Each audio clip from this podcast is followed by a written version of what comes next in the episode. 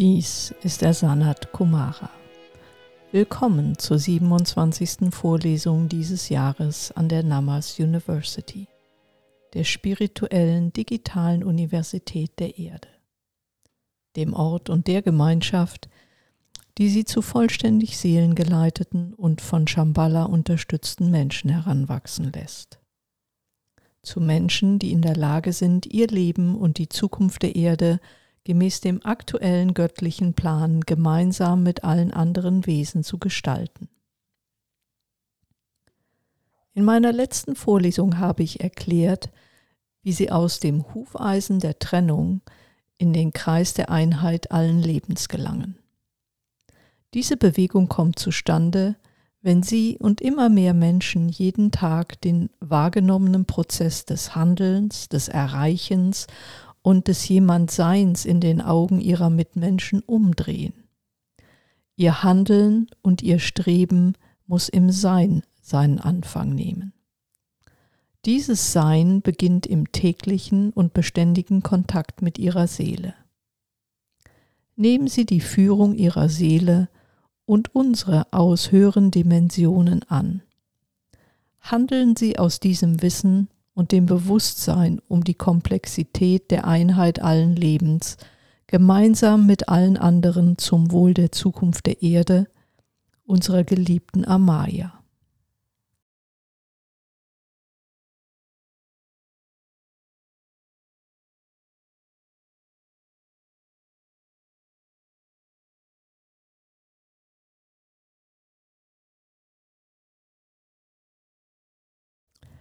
Heute möchte ich Sie inspirieren, die Kraft zu nutzen, die Sie bereits besitzen, während Sie dem Prozess des Seins, Handelns und Erreichens folgen. Viele von Ihnen sind sich dieser Kraft nicht bewusst. Die Kraft, von der ich spreche, liegt in Ihrem oder Ihren Vornamen, den Vornamen, die Sie bei der Geburt erhielten. Die Mission, mit der ihre Seele sie in diese Inkarnation entsandt hat, sagt ihnen, was sie tun sollen.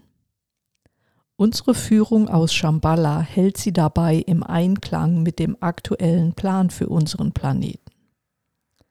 Ihr Vorname oder ihre Vornamen sagen ihnen, wie sie die Dinge tun sollen. Wenn Sie die Chroniken des Sanat Kumara aufmerksam lesen, stellen Sie fest, dass die Vornamen der einzelnen Figuren eine Bedeutung haben. Einige der Charaktere werden ihren Vornamen unbewusst gerecht, wie Thomas, der beständig an sich selbst zweifelt. Lucia, was wörtlich übersetzt die Lichtbringerin bedeutet, findet sich ständig in herausfordernden und instabilen Lebensverhältnissen wieder. Nicht das, was sie sich vom Leben erhofft hat. Trotzdem versteht sie immer besser, sich auf das Licht zu konzentrieren, das sie in jede dieser Situationen einbringen kann.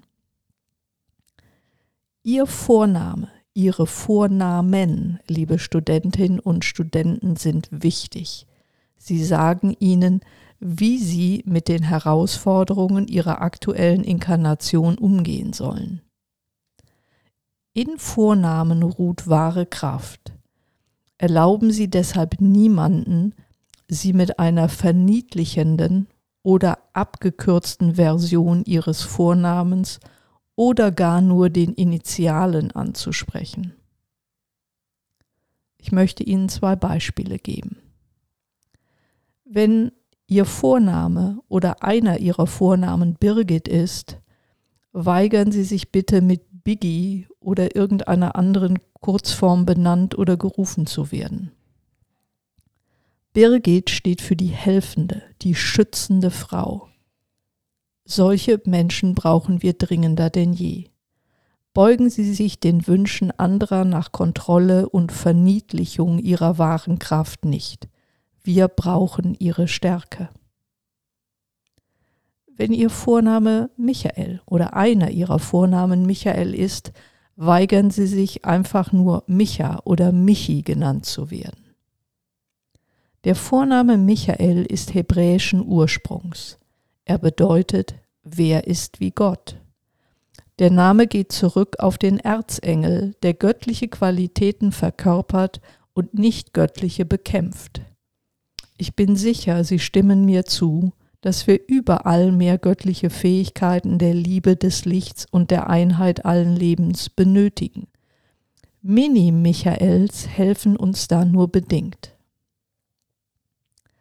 Beschneiden Sie Ihre Kraft auch nicht dadurch, dass sie Initialen statt ihres ganzen Namens verwenden, wie im englischsprachigen Raum häufig der Fall.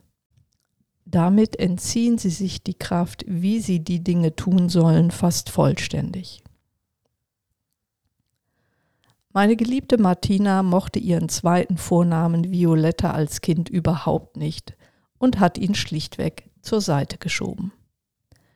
Erst im Alter von 27 Jahren lernte sie seine Bedeutung für ihre Inkarnation zu schätzen. Der Vorname Martina leitet sich vom männlichen Martin und Martin von Mars, dem Krieger, aber auch vom heiligen Martin, dem Lichtbringer ab. Violetta hingegen ist ein Mädchenname italienischen Ursprungs und bedeutet lila oder violett. Violetta ist die farbenfrohere Variante von Violett. In der lateinischen Sprache steht Violetta sowohl für die Farbe als auch für eine bestimmte Blume. Beides Symbole für Gleichgewicht, Harmonie und Demut. Wenn richtig verstanden, steht Martina Violetta für die sanfte, sensible, intuitive und geduldige Kriegerin des Lichts. Wer Sie sind, liebe Studentinnen und Studenten, und was Sie mit dieser Inkarnation sich verpflichtet haben zu tun, wird Ihre Seele Ihnen offenbaren. Mein E-Büchlein Spirituell geführt sein, aufgeführt in den Anmerkungen zu dieser Vorlesung, hilft Ihnen die Verbindung zur Seele herzustellen. Es hilft Ihnen auch, die Meisterlehrer, die Devas und mich in Ihr Leben zu rufen, damit wir zusammen mit ihrer Seele in Übereinstimmung mit dem aktuellen Plan für die Erde wirken können. Ich bitte Sie, machen Sie guten Gebrauch von der Weisheit der heutigen Vorlesung. Ergründen Sie die Kraft, die in Ihren irdischen Vornamen steckt, um zu wissen, wie Sie täglich Ihre Mission in dieser Inkarnation am besten erfüllen können. Bis zur nächsten Woche. Ich liebe und ich segne Sie alle. Dies war der Sanat Kumara.